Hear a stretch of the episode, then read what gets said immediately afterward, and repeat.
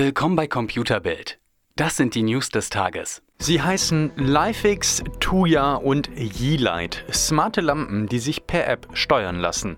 In Deutschland sind sie unter anderem bei Amazon erhältlich. Doch wer die smarten Leuchtmittel nutzt, hat zu Hause ein Sicherheitsproblem. Denn Hacker können sie manipulieren.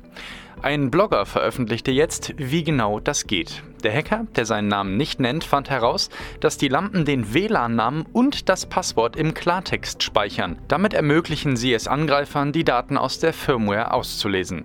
Seine Vermutung, da viele Lampen baugleich sind, dürfte die Lücke nicht nur die drei, sondern auch weitere Modelle betreffen. Seit längerem warnen Experten bereits davor, dass das Smart Home leichte Beute für Hacker ist. Doch bislang fehlt noch ein Verfahren, mit denen Verbraucher prüfen können, ob die von ihnen eingesetzte Smart Home Technik auch sicher ist. Die MacBook-Tastatur hat wenige Fans, denn sie ist seit Jahren ein fehleranfälliger Krümelkasten, der schon nach einem Zwieback den Geist aufgeben kann. Das weiß Apple, scheint aber nicht nur an einer Lösung zu arbeiten, sondern ist offenbar auf der Suche nach einer Alternative. Ein neues Patent zeigt, dass MacBooks künftig mit einer Glasplatte anstelle der Tastatur kommen könnten. Auf dieser Platte befinden sich laut Patent dann Erhebungen, die beim Drücken nachgeben und die Tastatur quasi simulieren. Wie bei anderen solchen Konzepten auch, wäre es sogar möglich, die Inhalte der Tastatur zu wechseln, da ein Monitor problemlos darunter passt. Tesla wird sexy, denn das Model Y und somit der letzte Baustein für die leicht alberne Nomenklatur der Produktpalette ist bald fertig. Dann hat Tesla das Model S, das Model 3, das Model X und eben Y. Zusammen ergibt das sexy. Bisher war nie ganz klar, wann Tesla mit dem Y eigentlich fertig ist, doch nun meldete sich Elon Musk und sagte, dass es Ende 2020 mit der Massenproduktion losgeht.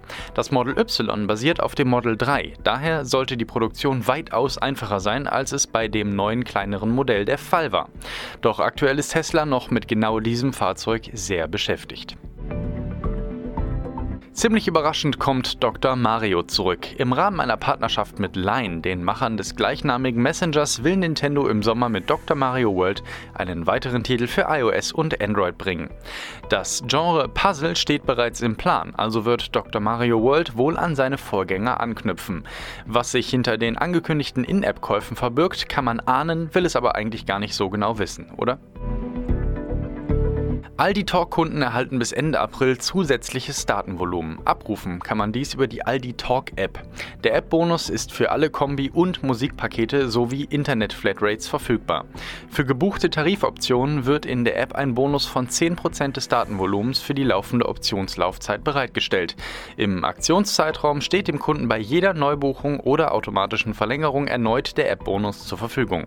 Die Boni reichen von 150 bis 500 Megabyte. Das ist nicht viel, aber immerhin. Mehr auf computerbild.de, Europas Nummer 1 in Sachen Technik.